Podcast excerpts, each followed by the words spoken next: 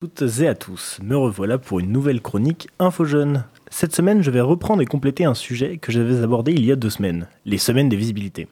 Cet événement, organisé par Grand Poitiers et la ville de Poitiers, se déroule en ce moment même. Il a commencé lundi dernier 7 mars et continue jusqu'au 30 mars. Grand Poitiers et la ville de Poitiers portent un idéal de tolérance et de liberté.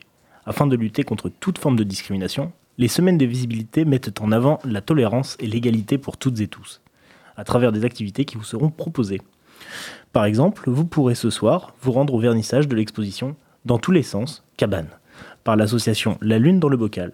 Cela se déroulera à 18h30 à la maison de quartier, le local.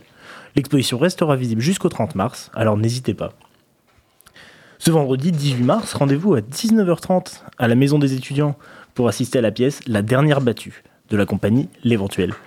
Une compagnie d'étudiants et d'étudiantes lauréate du dispositif Impulsion en 2021.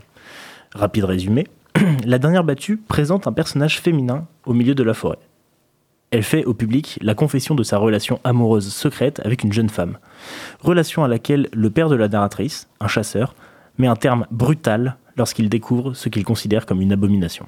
Attention, l'inscription est obligatoire.